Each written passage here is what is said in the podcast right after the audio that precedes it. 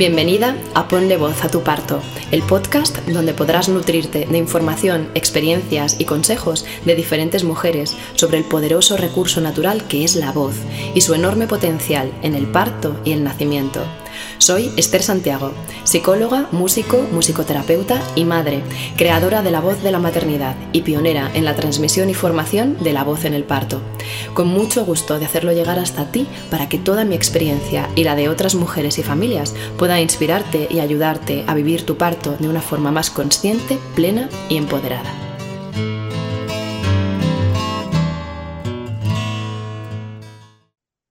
Hoy tenemos con nosotras a Elena Alonso. Elena, bienvenida. Muchas gracias, Esther. Un placer compartir nuestra experiencia juntas. Sí, eso es, eso es. Muchísimas gracias por, tu disposición ¿no? a, a, compartir tu experiencia, acercarte a decir, ay, esto me encantaría compartirlo porque quiero quiero que esta experiencia la escuchen las mujeres porque creo que es muy, muy, muy importante que las mujeres escuchemos diferentes, diferentes formas de parir, ¿no? Diferentes, que ampliemos nuestra conciencia, nuestra mirada, ¿no? nuestras creencias, ¿no? las cosas que hemos escuchado y, gracias, gracias por tu testimonio en hacerlo. Te voy a presentar un poquito eh, a nuestras oyentes. Elena es cantante, profesora de música y madre reciente. a la que he tenido el gusto de acompañar durante su embarazo en las clases de canto prenatal y carnático y también en el intensivo de voz en el parto. Y decirte, Elena, que estoy deseando escucharte, deseando escuchar tu testimonio de tu experiencia. Eh, me gusta siempre preguntaros primero qué es lo que os llevó a acercaros a la voz durante el embarazo, ¿no? ¿Qué es lo que mueve a una mujer que haya escuchado o no experiencias de otras mujeres a decir, voy, voy a, voy a ver qué me aporta este recurso? ¿Nos quieres contar? Pues mira, Esther, yo te conocí a ti también desde hacía mucho tiempo. Eh, como también soy musicoterapeuta, pues mm, te había buscado hace mucho tiempo, te había recomendado un montón de amigas, ya sabía de tu existencia y tenía claro que cuando llegara este momento vital para mí, eh, quería hacerlo con vos y quería hacerlo contigo. Pues mm, yo ya tenía de antes, ¿no? También por este rol de cantante, eh, muy integrada la, importancia de la voz en toda mi vida, en todo mi ser. O sea, yo considero que la voz es lo más importante que tenemos, es eh, el recurso, la herramienta más profunda, es tal cual la transparencia del alma entonces yo tenía clarísimo que yo quería conectarme con, con mi bebé desde lo más profundo que tengo, que era mi voz.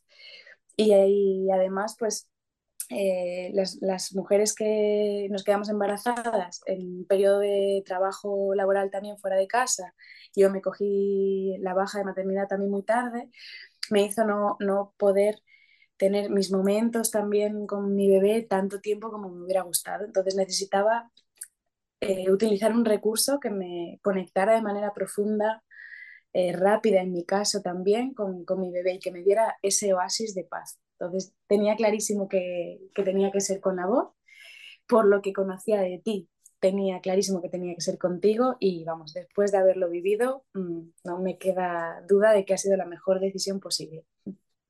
Qué bonito, Elena. Muchísimas gracias por, por, tus palabras que me emocionan. Y escuchándote, me vienen dos de las preguntas que a veces se hacen las mujeres para decidirse o no a el acompañamiento del canto durante el embarazo, ¿no? Porque hay algunas que dicen, no, no, no, yo canto fatal, yo no canto.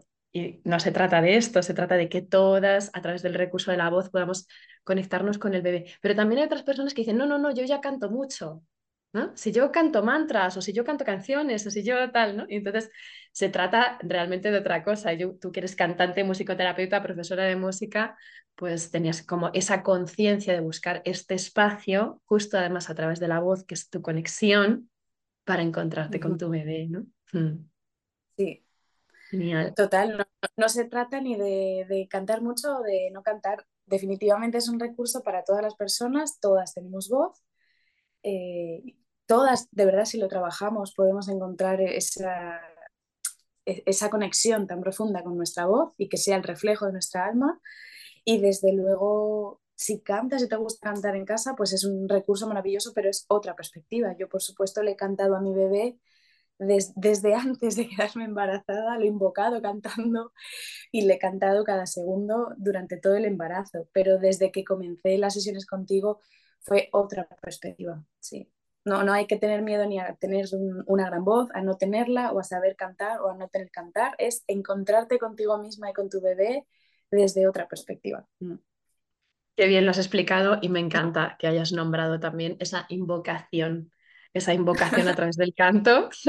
Tengo los pelos de punta porque yo em, en Bienvenida a la Vida introduje un, tema eh, justo para em, como para inspirar también y compartir sobre esa invocación que se puede hacer a través del canto y que en muchas culturas mm, durante muchísimos, mm, muchísimo tiempo, muchos sitios del mundo lo hacen, ¿no?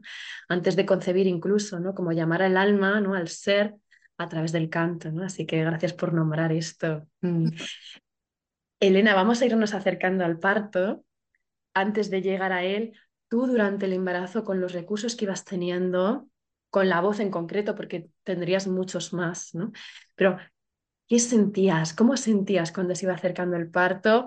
¿Que la voz eh, podría apoyarte o que no? O que... ¿Qué sentías?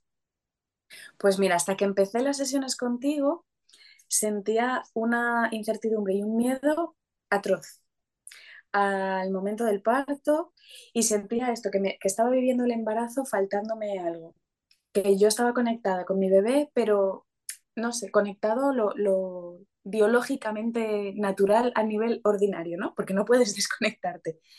Pero ese plus más especial y de alma, mm, sentir que sois uno latiendo juntos, no lo estaba teniendo en la primera parte del embarazo, ¿no? Bueno, el primer trimestre porque realmente no lo sientes y no ves una transformación en tu cuerpo. Y en el segundo trimestre me sentía muy bien, pero ya te digo, como estaba muy dedicada al trabajo, me seguía faltando. Cuando empecé las sesiones contigo, sí que empecé a sentir esa conexión profunda y entonces empezó a, a darme tranquilidad hacia el momento del parto. Contigo he vivido todos los procesos, o sea, he vivido pues desde el miedo y el luto el, duelo de deshacerme de la barriga, la he llorado muchísimo también antes de parir, recuerdo, y te nombro muchísimo, recuerdo una de las sesiones que hablábamos del duelo, de despedirse de la barriga, y tú nos dijiste tranquilas, es absolutamente normal, se entiende, pasamos todas por ello, pero sabed que lo vais a tener nueve meses aquí. Y, y así es, entonces cada vez que lo cojo, lo porteo, pienso en ti y en esa frase y me lo quiero tener aquí nueve meses sin despegar. Entonces, tus sesiones cada una ¿no? iba enfocada hacia, hacia un tema, me fueron quitando miedos. Ahí trabajé en esa, por ejemplo, el duelo de, la barriguita. Eh, cuando hice el intensivo del parto, ¡buah! me desbloqueé muchísimos miedos hacia el parto porque yo sentía, claro, no sé hacer esto, ¿no? por un lado, es biológico, todas sabemos hacerlo de manera instintiva, todas podemos hacerlo, pero por otro, es eh, en el plano racional piensas es la primera vez que lo haces. A lo mejor para muchas mujeres es la única que lo hacen, la única vez. No, estás preparada, no sabes hacerlo. Necesitas un recurso, algo que agarrarte. Y sobre todo esto de empoderarte y saber que, un parto no depende 100% de ti, pero no depende 100% de, de, la comunidad médica o de quien ayudes, ¿no? Donde parir. O sea que es un trabajo en equipo y que tú tienes un grandísimo porcentaje que hacer. Todas estas ideas las fui adquiriendo mucho contigo, el empoderarte de qué es todo lo que puedes hacer tú. También pasé mis baches de empoderarme demasiado y pensar que el 100% del parto dependía de mí y entonces tenía que hacer muchas cosas. Luego me volví a desprogramar un poco eso y decir, bueno, no, es, es, un ten con ten, yo he elegido mi hospital, he elegido un equipo médico por X razones, sé todo lo que tengo que hacer yo y sé que, en algunos momentos tendré que fiarme de, ellos, dejarme llevar, ¿no? Eh, básicamente las sesiones contigo me, funcionaron para esto, para empoderarme en cada uno de los miedos y, fases yendo a, desembocar en el parto.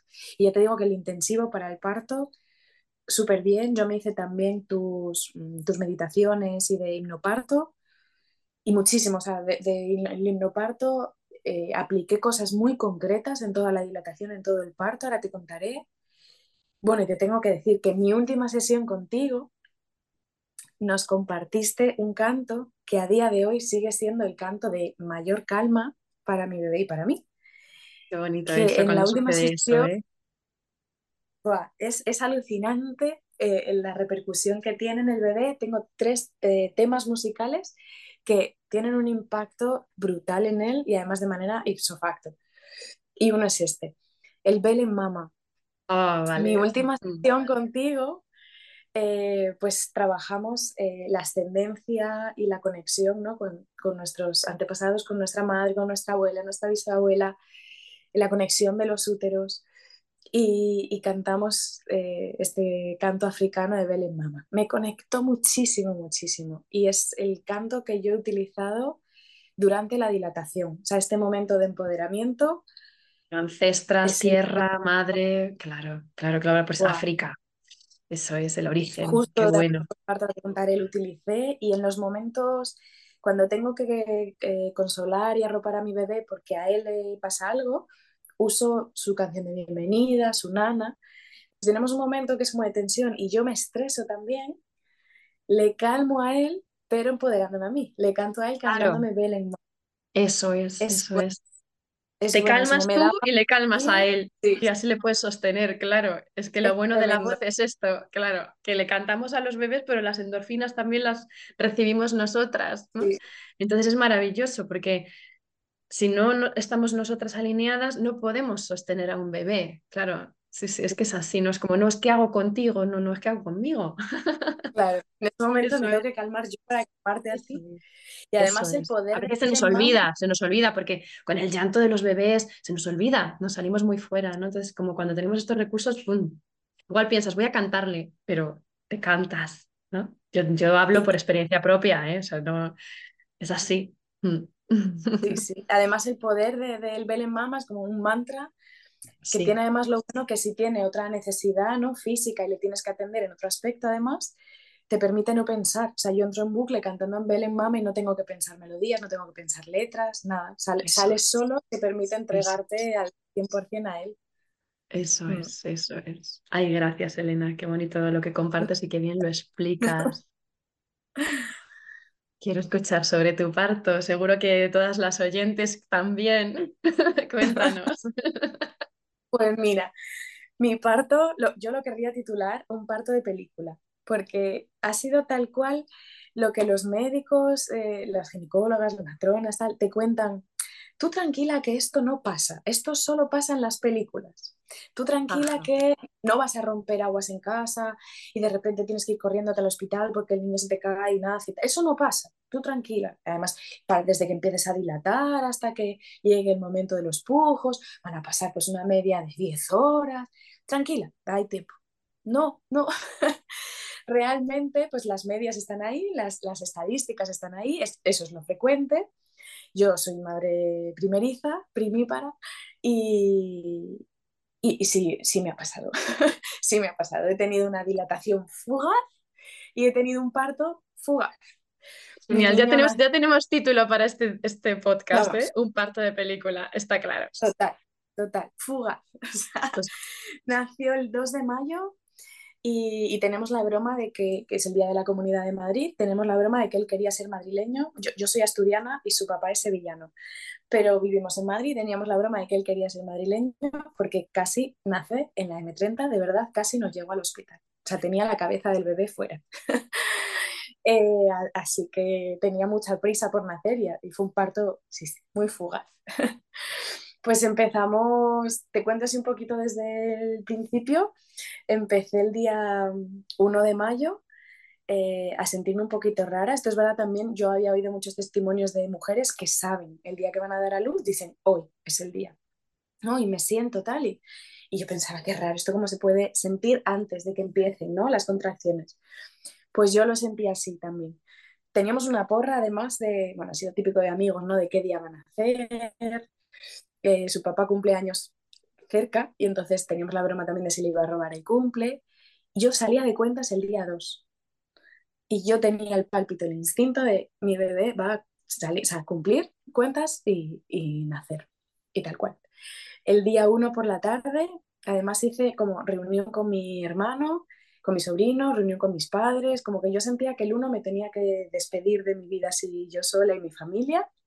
Les vi a todos Y estando en casa de mis padres empecé a sentirme rara, me empezaron a dar contracciones de Higgs, que ya me habían dado unos días antes también, pero empecé a sentirme rara y me empezó a dar una risa floja, tonta. Empezaba a reír así y yo miraba a mi pareja y le dije, vámonos, porque es hoy. O sea, hoy es el día. Y tal cual, nos fuimos de allí y de la que nos fuimos de allí en el coche, ya empecé con las contracciones, mm, ya iban en aumento. Bueno, me fui para mi casa eh, y estuve como hasta las diez y media o así, un par de horitas, eh, con contracciones. Ahí cada vez más dolorosas, pero bueno, hice poco eh, lo que te dicen que no haces y cuando veas que te vas a poner de parto no comas. ¿no? O come un snack, pero no te pongas a comer. Yo soy malísima si no como, me, da muy, mal humor. Te dicen la estadística es, vas a estar aquí tropecientas horas. Dije, yo no aguanto, a mí me dan bajones de azúcar, me mareo, me desmayo. No puedo estar tropecientas horas sin comer. Y mi chico me hizo una hamburguesa, me comí una hamburguesa empezando aquí a dilatar para tener fuerzas bien. Y ahí me puse a cantar. Ahí todavía, bueno, las contracciones eran suaves y ahí cantaba con voz, con melodía, canciones. Usé un poquito la pelota, pero no mucho la verdad que la pelota no es un recurso que yo tuviera integrado en mi vida. No, no practico yoga ni pilates, la empecé a usar contigo en las sesiones y como empecé ya en el séptimo mes, realmente no la integré. Y cuando la fui a usar en el momento del parto, eh, esta, tengo tu voz y tus palabras aquí grabadas, tú me decías, lo que no tengas entrenado, integrado, el día del parto no vale, porque no puedes pensar y, y forzarte a hacer, ¿no? Tiene que estar integrado. Te tenía muy grabada con eso. Y tal cual, intenté la pelota y no, ahí no había conexión. Pero a través de la voz, súper bien. Yo ya sentía que estaba mm, dilatada bastante y el, dolor era intenso. Te dicen que vayas al hospital cuando estás eh, o sea, con contracciones cada, eh, ¿cómo es? Durante 10 minutos, no, cada 10 minutos durante dos horas, ¿no? Y que ahí empiezas y que vayas al hospital cuando las tienes cada 5 minutos. Yo las tuve cada 5 minutos desde el principio y ya dolorosas. Entonces, bueno, nos fuimos al hospital a las dos horas de haber empezado a sentir algo, ya con mucho dolor eh, y con mucho dolor relativo. vamos a ponerlo en relativo, ¿no? Pero de estar en la calma profunda, pues ya no es que vas poco a poco, ya yo sentía que aquello iba bastante rápido. Y cuando llegué al hospital estaba dilatada de un centímetro, pero eh, con sensaciones muy intensas. Cuando llegué me tumbaron en la camilla y eh, me pusieron el monitor hora y media tumbada en la camilla. Pedí que no me tumbaran, pero bueno, fue así en urgencias, me tumbaron y se me fueron paralizando las contracciones. El dolor y la, intensidad del dolor iba en aumento, pero las contracciones mm, bajaban. Entonces la gine me dijo, parece que se te está parando, que todavía no estás de parto, Em, el hospital estaba vacío, tienes dos opciones, si quieres ya te quedas y te ingresamos en una habitación, todavía no en sala de dilatación, en una habitación, o te vas a casa. Yo miraba así a mi pareja, nosotros vivimos en el centro de Madrid y había elegido un hospital de referencia para la lactancia materna y de parto humanizado que está a media hora de nuestra casa. Entonces había, entre ir y volver, había que calcular que era una hora de coche. Entonces, bueno, mm, lo pensamos y fíjate que yo estaba en una cama en urgencia sola. Y durante esa hora y media que estuve tumbada, a mí me dio vergüenza cantar. Me dio vergüenza usar, la voz. Y entonces el dolor fue en aumento. No tenía un recurso para, para llevarlo. dije, no, no, no. Porque si me está dando vergüenza aquí, en una planta de habitación, voy a estar pensando, ya era la noche, que voy a estar molestando a otros pacientes y no, no, no, voy a poder cantar. Y yo me he preparado para esto. Sé que lo puedo hacer así, que lo tengo que hacer así. Entonces decidí irme a casa. Y bien, mi pareja me apoyó y muy bien. Y según, ya, bueno, ya casi no llego al coche. Nos dieron el alta voluntaria y me dijeron, si ves que no llegas a la vuelta. La intensidad era, no te puedo decir, he parido, he parido súper feliz, súper bien, lo repetiría mil veces así, pero con dolor, claro, con dolor, con sensación de, de dolor. Ya llegando al coche era tremendamente intenso. Llegué a casa y era tremendamente intenso, pero encontré mi otro gran recurso que es el agua yo soy súper acuática y el calor me sienta siempre súper bien. Yo he tenido siempre problemas ginecológicos y con la regla y mi gran recurso, mucho mejor que las pastillas o además de las pastillas, es el calor. Entonces me metí en la ducha y ahí estuve 40 minutos de una tanda, otros 40 minutos de otra. Y con el calor te puedo decir que entre el calor y las vocalizaciones aprendidas en el, en el intensivo de la voz en el parto, con las vocales y el calor, tenía momentos en la ducha de no sentir nada de dolor en todas las contracciones. Y yo decía, yo de aquí no salgo, o sea, yo doy a luz en la ducha. Esto porque no lo había previsto, pero estando en la ducha tuve muchas ganas de parir en la ducha. Hubo un momento que mm, eh, las contracciones eran muy intensas y me temblaban las piernas y, y, los brazos, me temblaba todo el cuerpo. Entonces me dio un poquito de miedo estar de pie, me fui a la cama, me puse en posición fetal, pero bueno, ahí moviéndome. Ahí hubo un momento en que tuve dos contracciones en que sentí literalmente que, que, mi cuerpo se rompía. O sea, mi cuerpo se abría en dos, sentí que la pelvis hizo crack. La sensación de dolor fue intensa, grande, grande. Eh, de hecho, como yo estaba liberando con voz, esto era ya como la una y pico de la mañana, eh, pues los vecinos también nos aborrearon la, la pared yo le dije a mi pareja, grítales que estamos de parto, o sea, que esto lo voy a hacer así, sí o sí. Y bien, me respetaron y, luego yo ahí seguí liberando con la voz. La verdad que liberando con la voz y con el agua lo llevaba bien, pero esos dos momentos de abrirse la pelvis me pillaron en, en la cama, la sensación fue tremenda, pero a partir de ahí la sensación cambió. O sea, a partir de ahí eh, yo empecé a jugar, por un lado, con el instinto y la razón. Y es tremendo cómo la razón nos confunde. Es que tú lo dices así y después será al revés. No. Yo tenía en la razón grabado, vas a tener una media de 10 horas de dilatación, me había venido a casa con un centímetro, pues por las horas que había pasado, pensé, bueno, pues habré llegado a 3, ¿no? Cuando tuve ese dolor tan profundo, y eh, más que dolor, esa sensación de me, me, rompo, me parto a la mitad la pelvis de, de apertura, ¿no? Eh, pensé, hombre, como mínimo tengo que estar. Esa sensación de, de parto. Claro, sensación de parto. Pensé, hombre, como mínimo tengo que, que estar de 5 centímetros, ¿no? Fíjate que desde que había ido al hospital por primera vez ahí, había, bueno, desde que había vuelto había pasado una hora. O sea, había vuelto con un centímetro y había pasado, bueno, una hora, dos horas por ahí, hora y media. Y, y la sensación a partir de ahí cambió. Entonces mi mente decía, bueno, estaré como mucho de 5 centímetros. Pero a partir de ahí me empezaron a dar ganas de empujar. Volví a la ducha, estaba la mar de gusto y en la ducha me volvieron a dar ganas de empujar. Yo le decía a mi pareja, tengo ganas de empujar. Y dije, no puede ser, o sea, esto es muy pronto, no puedo tener ganas de empujar. Yo había oído también algunos testimonios de, de personas que, que dilatan en el hospital eh, les van controlando los centímetros de dilatación monitorizadas y que sí, como a mitad de la dilatación, sobre 5 centímetros, empiezan a tener instintos y ganas de empujar. Digo, bueno, no sé, pues estaré a la mitad. Y sin embargo, algo dentro de mí decía, estoy ya.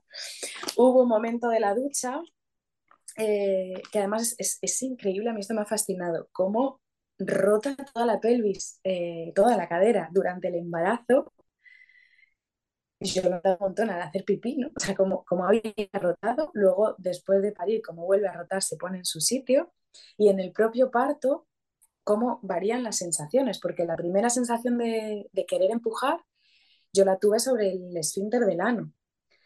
Y, según, o sea, y una hora más tarde ya la tenía plenamente en la vagina, ¿sabes? Había mm, rotado toda mi pelvis y el bebé y, y todo.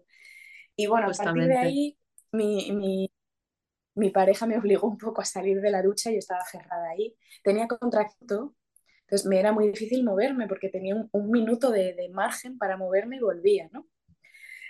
Eh, ya en la última, mi pareja me dijo, por favor, sal del hospital, no empujes, si tienes tantísimas ganas de empujar, hay que irse ya.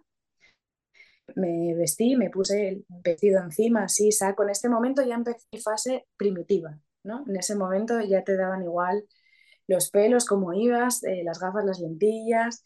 Mi pareja me dijo, te pongo el sujetador. Y dije, no, no, soy un sujetador. Ya el vestido así, iba descalza.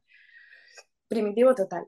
Mm, y en un momento, justo antes de salir, me apoyé en el sofá. Le dije, quiero empujar, quiero empujar, quiero empujar. Y mi sensación era, si no empujo, me rompo. O sea, necesito, porque si no, el contener el pujo me rompía por dentro, la sensación era de dolor tremenda. Entonces empujé un poquito, empujé lo justo para liberar la, la sensación y, y, al empujar y liberar rompí aguas. y el romper aguas fue tal cual como en las pelis que yo decía, esto estará trucado también, el efecto de caerte un globo lleno de agua estará trucado, no es tal cual así, es muy impactante, muy impactante tengo unas sandalias, rompí aguas sobre las sandalias y dije, ya no me puedo deshacer de estas sandalias nunca más, ya, ya son un tesoro de la familia. Total, bajar de ahí al portal, tardé eh, como media hora en bajar al portal porque cada minuto tenía contracción de querer empujar en el ascensor, a la salida del ascensor, en la rampa, no podía montarme en el coche. Bueno, y cuando eh, nos montamos en el coche, luego esto mi pareja y yo nos revelamos algo después de parir habíamos previsto un hospital más cercano a cinco minutos de casa por si algo así sucedía. Pero como era tan poco probable que algo así sucediera, nosotros llevamos nuestra preparación al parto en el hospital que habíamos elegido. Y en ese momento los dos pensamos, mm, cambiamos de hospital. Y, menos mal que no, estoy agradecida de que no. Y, ninguno lo dijo, porque en el fondo decíamos, bueno, queremos que sea en este, voy a aguantar. Pero me subí al coche, Esther, no pude sentada, o sea, fui así, aguantando todo mi cuerpo en el aire, yo que no soy muy fuerte, aguantando todo mi cuerpo en el aire porque ya tenía la cabecita del bebé ahí, no, no podía ir sentada. Fui con todo el cuerpo fuera de la ventanilla, dándome el aire como un perrillo en la cara y con los ojos cerrados, porque teníamos media hora de trayecto, bueno, veintipico minutos de madrugada, esto eran las dos y media de la mañana, y, y yo no, no podía ver el trayecto porque era la ansiedad de no voy a llegar. Y no había vivido ansiedad hasta ese momento, o sea, tenía atención plena, viví el, todo, todo el proceso de parto, de dilatación y, y luego de pujo con atención plena máxima. O sea, no tuve nada de miedo, nada, nada de ansiedad. Yo padezco de ansiedad. Eh, tengo mi, mi, terapia y con mi psicólogo y es, es mi gran problema y no tuve ni un ápice de ansiedad en todo el parto porque, porque estaba segura de que estaba yendo bien. Fíjate que dilaté en casa, no tenía control sobre el bebé. Claro, no, es que yo recomiende hacer esto, esto fue circunstancial. No, no tuve control ni monitorización sobre el bebé, pero yo sentía que estaba bien y mi instinto me decía que estaba bien. Ahí con lo que te estaba diciendo antes del el instinto y la razón, yo sentía que mi bebé estaba bien y que, y que eso estaba yendo tremendamente rápido y que estaba para empujar. Y mi mente me decía todo el rato, no, esto no puede ir tan rápido, no, seguro que estás de cinco. Entonces, pensando que todavía me quedaba mucho, mi pareja me iba preguntando cómo iba en la escala de dolor. Y entonces yo le iba quitando dos puntos a todo. En ese momento que te digo de romper pelvis, que yo, yo decía, si el 10 es el desmayo, ese momento de romper pelvis era un poco un 9 y yo le quitaba dos puntos. Yo le decía un 7, y, pero claro, él me veía y veía cómo yo liberaba con la voz y me decía, te conozco, esto no es un 7, esto es más. Pero yo me decía a mí misma, pues si estoy de 5 centímetros y todavía me quedan otros 5, tengo que aguantar, tengo que poder vivir esto. Y entonces yo a mí misma me quitaba puntos de dolor. Cuando llegamos al hospital, bueno, en el trayecto abrí los ojos un momentito y vi los túneles de la M30. En ese momento sí sentí un poquito de pánico porque pensé, no llego. O sea, quería empujar, iba empujando poquito a poco, sentía la cabeza, estaba en el túnel de la M30 y dije, no llego. Salimos del túnel los dos juntos, ¿no? Dirías. Uf, uf. Ahí volví a cerrar los ojos y cuando los abrí ya estaba en la puerta del hospital. Dije, venga, bien, hemos llegado. Eh, como había ido anteriormente, ya había pasado el proceso de urgencias, ya me había cogido los datos y demás, y entonces cuando entré por urgencias yo le dije a la chica, eh, sáltame triaje, estoy para empujar, llama al matrón, que quiero empujar, quiero empujar, quiero empujar. Eh, aquí voy a, decirte además un detalle de falta de sensibilidad que sí tuvo esa chica, que ya trabajando en, en, la recepción de urgencias clama al cielo, ¿no? Porque si vas por urgencias es, es que tienes una urgencia deberían tener un poquito más de empatía. Yo iba en fase de expulsivo directo. Cuando entro y a mí me coge el matrón, el matrón dice por el walkie a todo el equipo, expulsivo directo, bajar, expulsivo directo, bajar, y él sí estaba un poquito más alterado y en pánico. Todo el equipo médico estaba en otra urgencia, en un quirófano, y no sé cómo se apañaron, en un minuto estaba allí todo el equipo médico. Brutal. Pero la persona que me atendió en urgencias me dijo, uff, dices que no puedes más, pues relájate que esto acaba de empezar. Si te queda todavía toda la dilatación, ella pensando que era falsa alarma que iba de un centímetro. Y, y literalmente 15, bueno, 20 minutos después nació mi bebé. O sea, iba en expulsivo directo. Según llegamos al paritorio, a la sala de dilatación y paritorio, que en ese hospital es la misma, eh, ahí yo tuve un penar, o, lo, tuve después, ¿no? Pero ahora no lo cambio por nada. Que es que yo tenía también mis cositas de parto preparadas, pues de habilitar la habitación y mi música y mis cosas, mi ropa, recrear mi momento. Y como en realidad mi parto fue un parto de urgencia, yo no pude preparar la sala, ¿no? O no pudieron ni siquiera prepararme eh, la silla como yo querría, o para parir de pie, porque para parir de pie ellos tienen que habilitarse también cómo poder ponerse. Y entonces como fui de urgencia no había nada habilitado. Lo único es que me quisieron tumbar y yo ahí les gritaba, tumbada no, tumbada no, yo quería empujar de pie, eh, bueno, recostada, ¿no? Así, pero de pie, eh, que era la posición que, que, yo encontré también de más calma para las contracciones. Bueno, logré que, que me pusieran sentada, al menos, sentada y con control de las piernas y todo.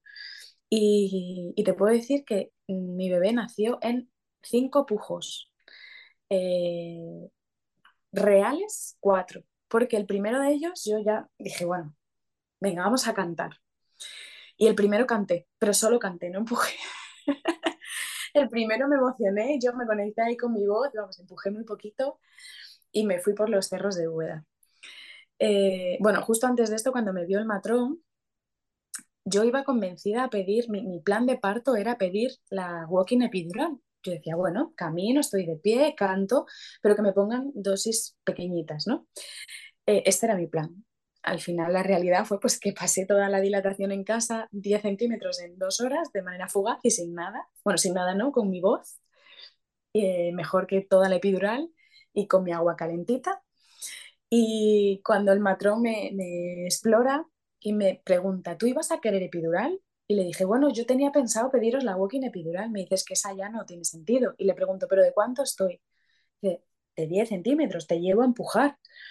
Entonces, por un lado, con esto que te contaba del instinto y la razón, fíjate, yo sentí de instinto, ay, menos mal, yo sabía que estaba para empujar, necesito que, que, salga.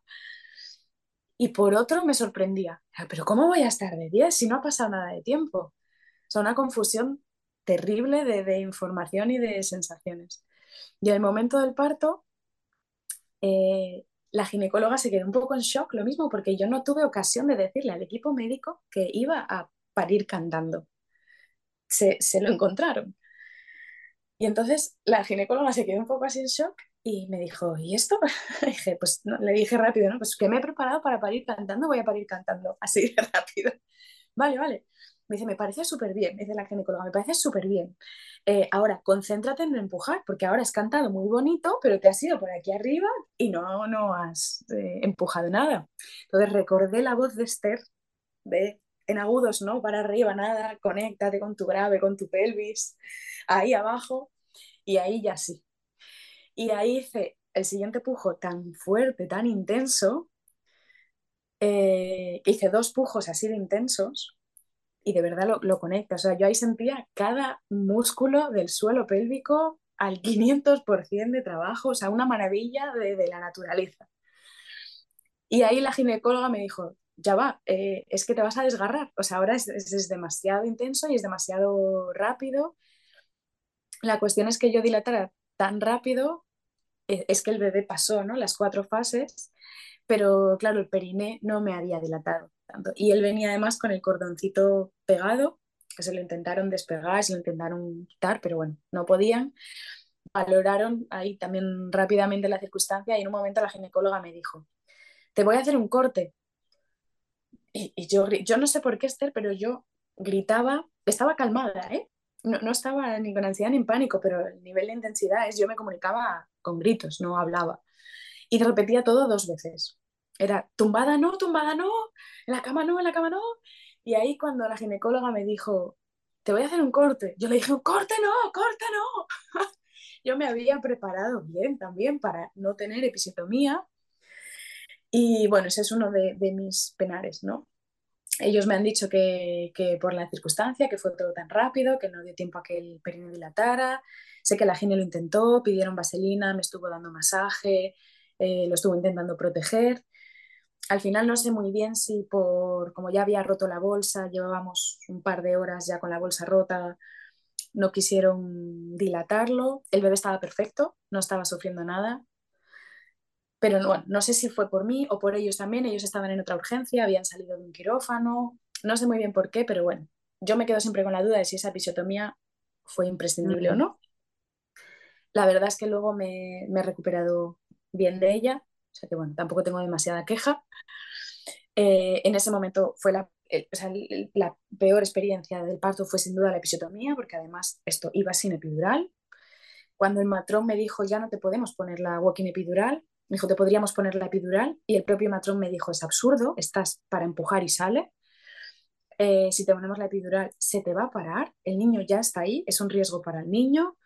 Entonces yo le pregunté al matrón, eh, que además fue, es el único chico matrón de, de, todo el equipo médico de ese hospital, fue súper sensible, muy divino. Le pregunté, ¿me va a doler más de lo que me ha dolido la dilatación? ¿Me va a doler más empujar? Porque yo iba con un rango ya escaso de margen. Y él me dijo, no, te va a liberar. Y yo me agarré a esa palabra y dije, venga, perfecto, me va a liberar. Y tal cual. O sea, empujar, libera. Arde, este, este, detalle de que te va a arder, se lo. Es fuego, es puro fuego. Es puro fuego. Esto puro fuego. No duele, ¿verdad? Que no duele, libera muchísimo, pero arde, mm. arde si te, te, sí. si te prendieran sí, sí, fuego. Totalmente. Sí, y, y la verdad que eh, en ese momento, bueno, me hicieron el corte, yo seguí cantando y después del corte fueron dos empujones, uno para la cabeza, hombro, y en el siguiente yo tenía mi bebé encima. Y lo mismo, no lo sentí. O sea, fue tan rápido y tan fácil que me asusté. O sea, a mí me pusieron mi bebé encima entero así. Y dije, pero, pero ¿cómo está aquí? Pero, pero si he empujado cuatro veces. ¿Cómo va a estar aquí mi bebé si he empujado cuatro veces? O sea, hace cinco minutos de estar en paritorio, pues eso, empujé en total cinco veces y las contracciones eran cada minuto. Yo estuve en paritorio cinco minutos. Me parecía surrealista, este, surrealista. Y dije, no puede ser verdad, lo que me habéis puesto aquí no puede ser mi bebé espectacular. Y en ese momento, o sea, según sentí el contacto, que pensé, no puede ser, pero es.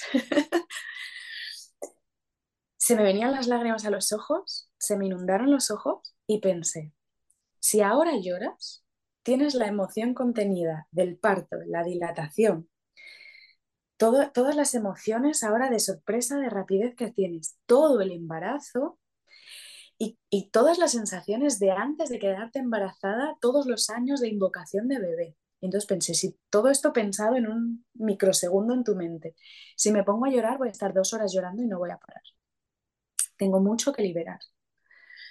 Y pensé, llorar es para ti, cantar es para tu bebé. Este momento no es, no es tuyo, es de tu bebé, es el nacimiento de tu bebé. Hazlo por él, cántalo.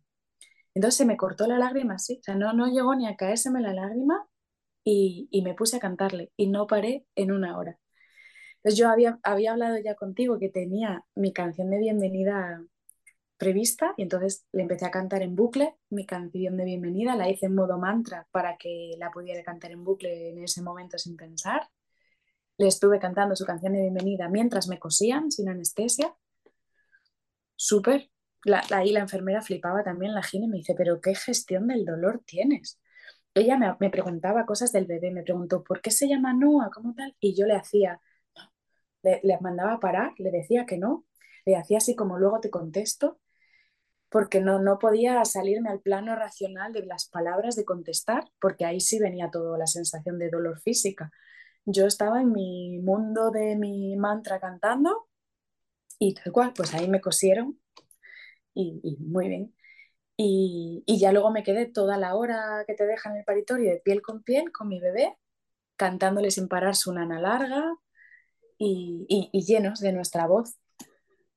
O sea, que, que puedo decir de verdad que, que parí cantando, algo que, que, me preparé contigo muy a conciencia para hacer, pero que hasta el propio día, en el propio momento, no sabía si iba a ser capaz, en absoluto. Y, y, me ha sorprendido, o sea, no a mí como, como yo, Elena Alonso, suprahumana, sino la raza humana, o sea, las mujeres somos capaces de algo asombroso, o sea, la fuerza de la naturaleza, verdaderamente esto se, se puede parir sin la epidural, con una experiencia absolutamente consciente, divina, ni una sola, eh, ni un solo efecto secundario. Yo a las cuatro horas de parir me estaba duchando sola. Tenía el dolor un poquito de los puntos de la episiotomía y realmente después no duelen. Eh, yo no tuve ninguna complicación después, bueno, los puntos tardaron un poquito en curárseme. Eh, ahora todavía tengo la molestia en, en un sitio concreto, pero realmente Mm, no he tenido tampoco complicaciones por ahí. Y de la epidural pude ponerme de pie, pude coger a mi bebé de pie, pude trasladarme perfectamente sin que nadie se me lo tuviera que coger ni llevar, hasta mm, ducharme sola, orinar sin tener que, que ponerte la sonda, infecciones. Yo tenía mucho miedo al dolor de cabeza o la bajada de tensión que te puede dar la epidural, porque padezco migrañas y baja tensión y no quería estar aletargada ni malita justo después de parir. Y, al revés, estaba con una adrenalina que no dormía en 48 horas. Eso también me asombró porque yo no sabía, yo soy muy dormilona, no sabía que el cuerpo humano era capaz de estar eh, estas horas sin el, el enamoramiento, Elena. enamoramiento, es como cuando estás enamorada que no duermes, pues tú miras a tu bebé que estás enamorada. Pero ni cansada, No estaba ni sensación ni cansada, la adrenalina y de Puro enamoramiento. Cuando no hay trauma, cuando no hay trauma. Cuando hay trauma es otra cosa. Elena, y para recoger así un poquito tu testimonio y tu experiencia, em, me encantaría preguntarte un consejo que pudieras dar a las mujeres que te escuchan, a las que se están preparando para el embarazo o están embarazadas, sobre lo que tú has aprendido. Pues mira, que confíen en, en su instinto, que si sienten que no tienen instinto, y esto lo digo después de haberlo pasado porque yo antes tampoco lo confiaba. Si sienten que no tienen el instinto desarrollado, que no tienen a qué agarrarse, que busquen esto, un recurso que les conecte. Eh, en mi caso era la voz, pues en el de otras personas era otra, otra forma de arte, el baile o el deporte, el yoga, la, lo que sea yo usé un poquito de todas, ¿eh? luego tenía mis imágenes de meditación, tenía mi control de respiración, tenía otras cosas, pero todas enraizadas a través de la voz. El consejo es que, mm, que busquen un recurso para conectar con su instinto y que, y que confíen en ellas. Eh, verdaderamente mm, estamos hechas para parir. Por supuesto, mm, absolutamente respetable las mujeres que no quieren ser mamás, pero nuestro cuerpo está hecho para ello, o sea que quien quiere tiene que confiar que, podemos y que podemos hacerlo para quien quiera también, sin epidural, y es una experiencia preciosa, preciosa. A mí me preguntaron la gine, la enfermera, ¿volverías a parir sin epidural? Ahora que has visto cómo te parieron a ti, ¿no? Tu madre tu abuela, dije, absolutamente, absolutamente. Pues con esa sonrisa y ese absolutamente que me ha puesto los pelos de punta y seguro que a nuestros oyentes también nos despedimos. Muchísimas gracias, Elena. Muchas gracias a ti. Por compartir con tanto detalle y tan precioso y también explicado tu experiencia. Y bueno, muchísimas gracias también a todas las personas que nos, que nos escuchan por llegar hasta aquí. Un besito. Un besote. Muchas gracias.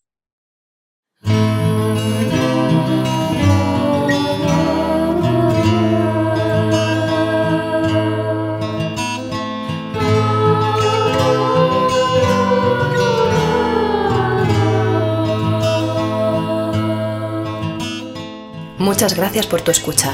Espero que este episodio te haya resultado de ayuda. Cada testimonio y cada información amplía nuestra mirada y por tanto nuestra experiencia hacia una más amorosa y positiva.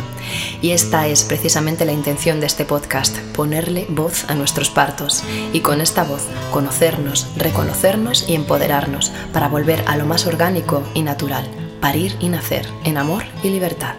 Si te ha gustado este episodio, te recomiendo que te suscribas a este podcast en cualquiera de las diferentes plataformas para estar informada de los próximos capítulos y novedades. En mi canal de YouTube, Esther Santiago, La Voz de la Maternidad, podrás verlo en versión video podcast. Te agradezco también que lo compartas para que llegue y ayude a más mujeres, profesionales y familias. Puedes contactar conmigo y además recibir más información a través de mi web, lavozdelamaternidad.com y mi cuenta de Instagram, La Voz de la Maternidad. Os deseo de todo corazón que tengáis el más hermoso de los encuentros.